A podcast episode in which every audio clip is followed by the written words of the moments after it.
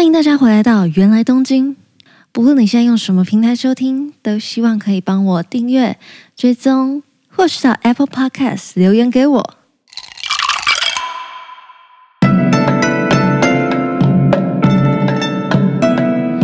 おかえりなさいませ。又已经连续不知道几周都是两只麦克风系列。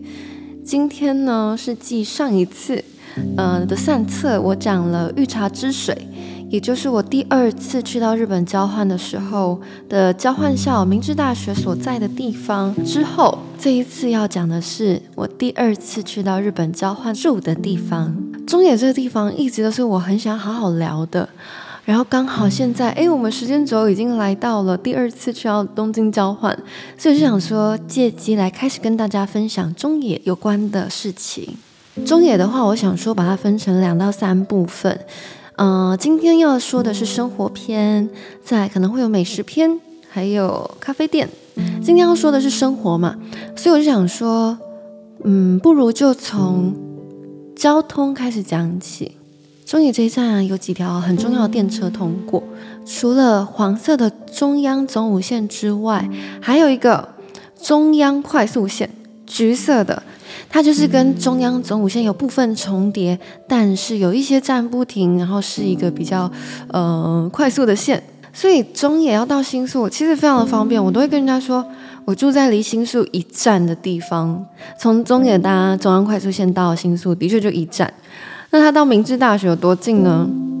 他到我的那个分校的话是三站就到御茶之水，搭中央快速的话，嗯，但其实我之前有跟大家说过嘛，在中野站也有明治大学的分校，嗯，如果大家之前没有印象的话，在这边再跟大家说一次，就是，嗯，日本的这些大学啊，其实也就是有很多分校散落在各地，它可能会有好几个校区。那中野这个校区刚好不是我上课的地方，所以我也不会在这边上课，还是需要搭车去上学。然后这边除了中央总武线、中央快速线，还有一个一样是连接东边的东京跟西边的东京的一条线，就叫做东西线。然后东西线呢，它就是一样连接东边跟西边嘛。那中野站刚好就是在那个东西线的西。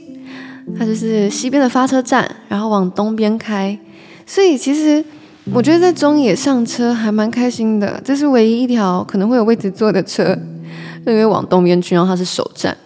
但是呢，这一条线有点奇妙。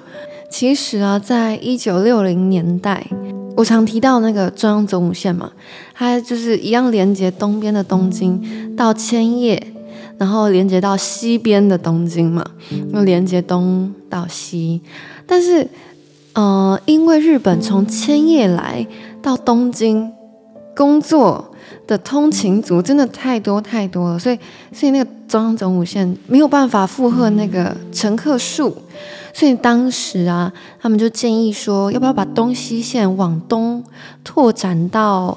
千叶那边，然后分散一点中央总武线的载客量，就是在那个时候，东西线才东到那么远，东到现在是有有到千叶的，所以从千叶那边你要达到东京的话，不管你是搭东西线还是搭中央总武线，从东边到西边，就是会非常非常的塞，因为呃东京的通勤族有这样子的一个工作跟居住的特性。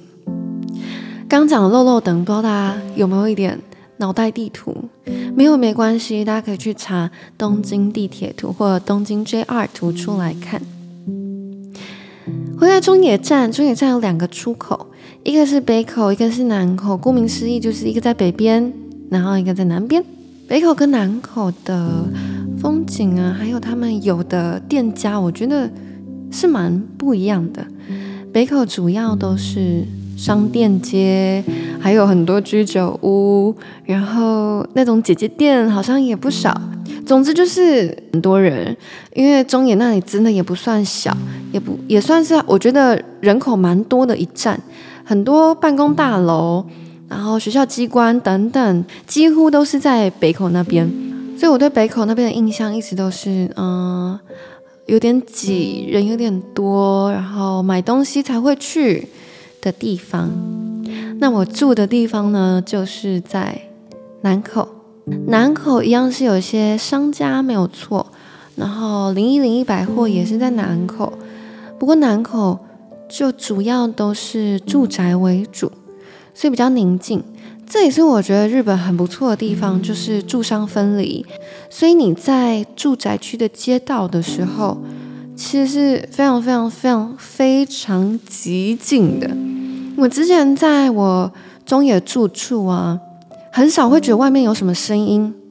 我通常觉得外面有一点恼人，都是邻居的小朋友在哭而已，很少听到外面有什么人在讲话。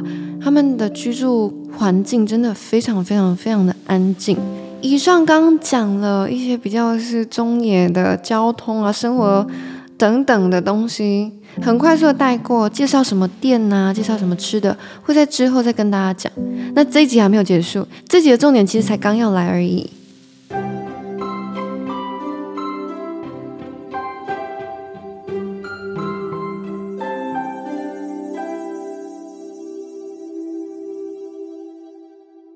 接下来我想要跟大家介绍我在中野租的房子，它的房型啊，它的房租，然后它离车站大概多远，建筑大概长怎样，等等。然后在下一个阶段呢，就是很随意的跟大家分享我在中野生活的时候真正的日常长什么样子。首先啊、我住的地方，我我完全忘记我当时到底走多久了，所以我就去 Google Map 了一下。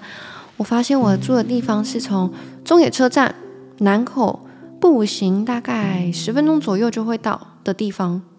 十分钟在台北来说应该算是稍微稍微有一点点距离，一点点，但在东京来说算是很 OK，甚至还有一点点近。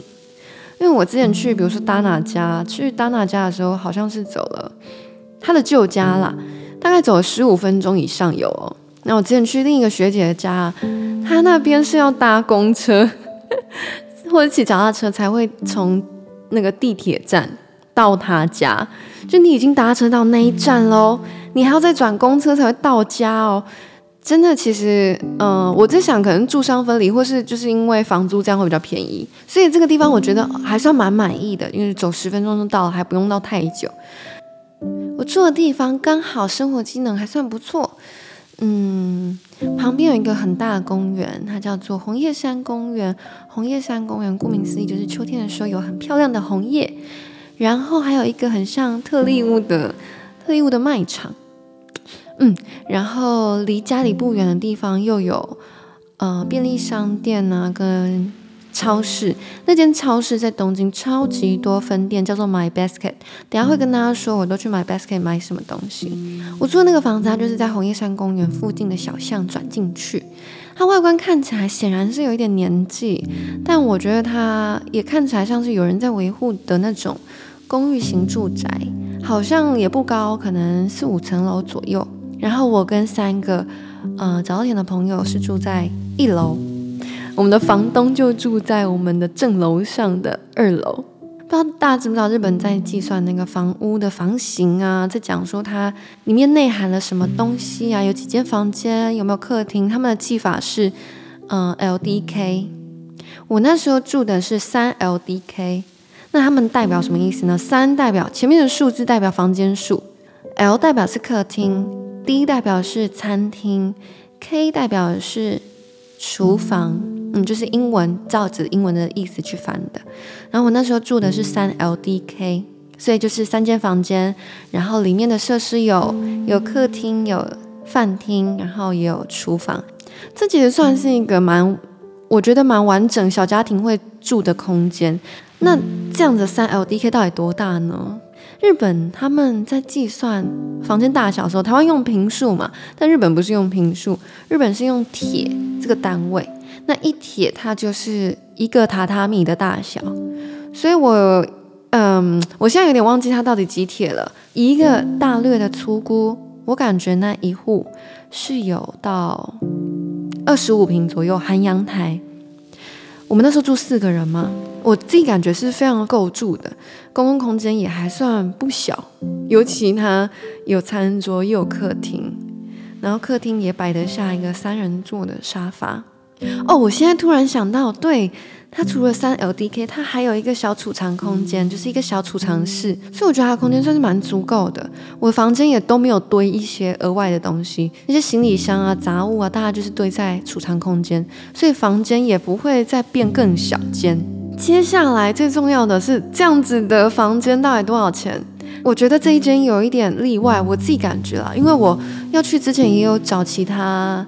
房源，然后我的朋友们他们在租这个时候，他们也有去看过几间其他的房，我不知道为什么这间真的蛮便宜的。我我自己去算，我觉得很少可以在地段不错的地方，中野嘛，中野算是交通方便，然后它又离捷运站不是那么远，然后它的里面的装潢也看起来不旧，也看起来都是干净干净新新的，而且是铺那种木头地板。附近的生活机能也还 OK，这样子三 LDK 才十六点五万日币，我我感觉这真的已经是非常非常划算的价格了。可能因为人多吧，所以有这个好处，就是你可以找的选择比较多。因为通常小套房一定比较贵嘛，那多一点人就可以一起分这个房租。不过在日本租屋啊。之前跟 Dana 也有聊到，就是说很多房东是不希望租给外国人的，因为他们可能怕民族性不一样啊，还是生活习惯不一样，然后屋况会被弄得不好，或是语言沟通会有障碍等等。但幸好我们的房东人很好，他是一个。目测可能六十几岁的北北，然后他老婆人也很好，他们两个不知为何的讲英文都是没有腔调的那种日本人，蛮算幸运吧，就是我们沟通无碍，然后他们也接受我们住在那边，而且对我们不会太有，嗯，不会太过问什么事情，也不会没事来按你门铃，然后也不会。总之，我们在那边生活的很舒适，然后平衡的也还好。我们没有很吵，也没有把他的房子弄得怎么样，就是还算幸运的遇到好房东。只是我觉得有一件事情很好笑，我 我自己也有一点不好意思，就是房东那时候跟我的朋友们，因为我的那三个早点朋友是在我还没有去住的时候，他们就已经租在那边了。那时候房东跟他们说的是。嗯、呃，他们有什么要求？就希望你们不要不要玩音乐就好喽。这样，总之可能就是怕吵到邻居，会造成附近邻居的困扰。然后后来我去住的时候啊，我其实是知道这件事情的啦，但因为我就是会有一些时候必须要弹琴跟练歌，还有 还有录音嘛，我就在白天的时候。时不时会在那边弹琴。那我们住在一楼嘛，然后我弹琴的地方又靠窗，它是一个落地窗。然后房东的车子刚好又停在那个落地窗旁的后庭院，因为那一整栋好像都是他的，所以他就把他的车子停在那个后院那边。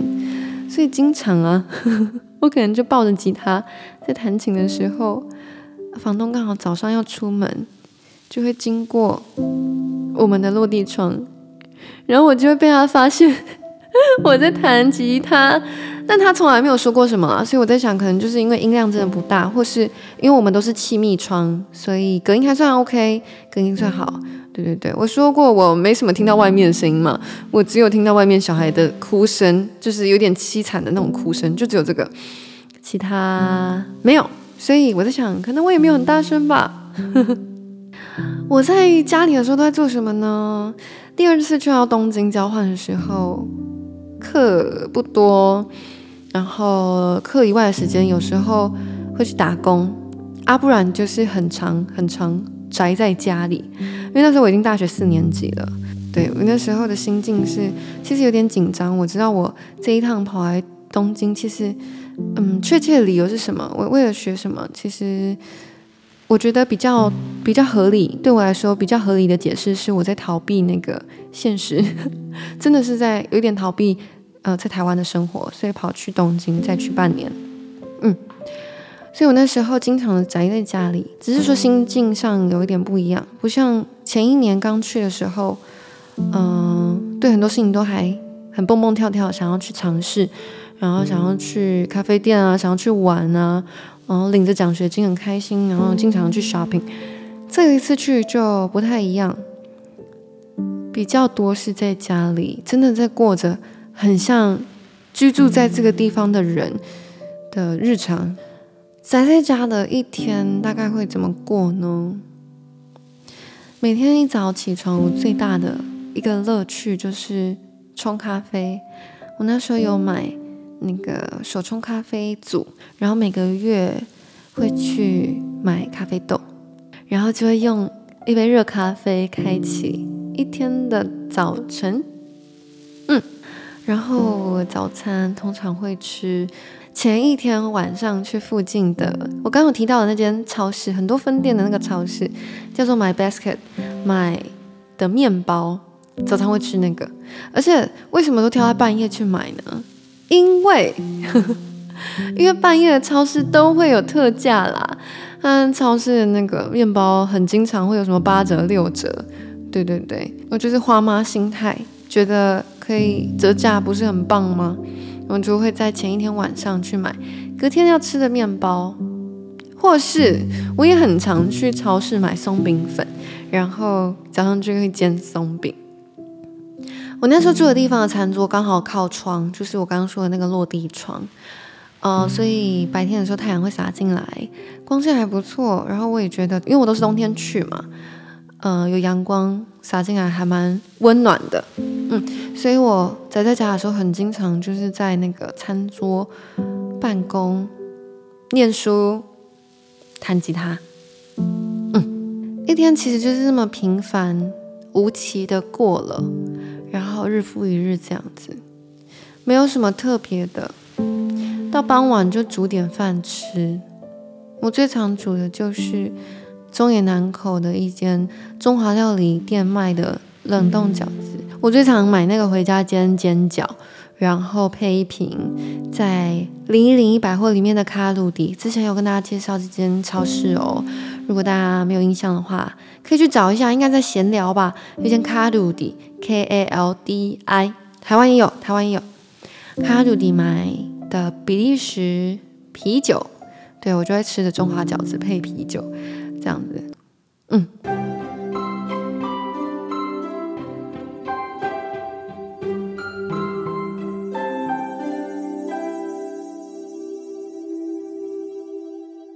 我实在是想不到有没有什么特别的事情诶，大家会不会觉得我生活真的很无趣啊？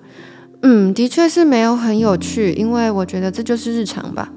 假日的时候比较会做一点长途的事情，也没有到很长途，就只是离家可能会需要个二十分钟以上。假日的时候我会跟室友去业务超市，大家知道日本的业务超市吗？业务超市就是那种超市的样子，但它里面卖的东西的量都超爆大。它就是很适合你一次买很大量，然后回家补货的那种，买一些肉啊，还是冷冻食品啊那种东西，就是可以冰冷冻的。然后因为量大嘛，所以比较便宜，比起你去超市买什么便宜很多。所以假日的时候，我们就会做这件事情，就是去业务超市扛一些食材回来，然后大家就可以一起用那些东西一起煮。那我们最常做的食物是。讲出来很心虚，也没什么特别的。我们最常做的食物是亲子冻跟咖喱，这两东西都是做起来还算方便，准备食材也蛮方便的。然后煮咖喱最大的好处就是你只要忙一次就可以吃三顿左右，因为一个咖喱煮出来的一大锅酱啊会吃不完，就可以吃个三次。哦哦，我想到了，我想到那时候也很常吃火锅，因为去业务超市就可以买很多肉嘛，然后呃又会很多菜，嗯，这就构成火锅要件了吧？肉跟菜啊，对对对，所以也超级常吃火锅的，而且我不知道大家在全联有没有看过，就是。台湾超市也会进一些日本的那种火锅汤底，它好像就是那个袋状的，然后也不是很大，可能一公升多吗的那种。比如说它上面写，呃，豆乳芝麻啊，还是什么豚骨啊，什么鬼的，就是它那个汤已经帮你调好味道了，你就这么把它倒进去锅子里面，然后再加一点点水，可能调到你喜欢的浓度，然后就可以当锅底了，超方便。那时候在日本很常买这个回家煮火锅。仔细想想，中野的生活片好像就是以上分享，哎，我想一下还有没有什么事情想要跟大家说？嗯，这东西我不知道有没有分享价值。在第二次去交换的时候，因为我没有奖学金嘛，然后我那时候又觉得不行不行，还是靠自己好了。然后我就想说，那我就在东京多找一点打工。然后那时候我住的附近啊，真的离我家很近哦，刚好开了一间达美乐，达美乐，对，就是那个达美乐。然后我就经过的时候看到他在征人，然后我看他晚班啊，好像是嗯，可能七点到凌晨两点之类的。我就想说，凌晨两点我也还没有睡觉啊，那我好像可以去达美乐上晚班呢，因为他一个小时时薪有两千块，还是一千八，一千八两千块日币，诶，那个很多诶，那个时薪真的很高。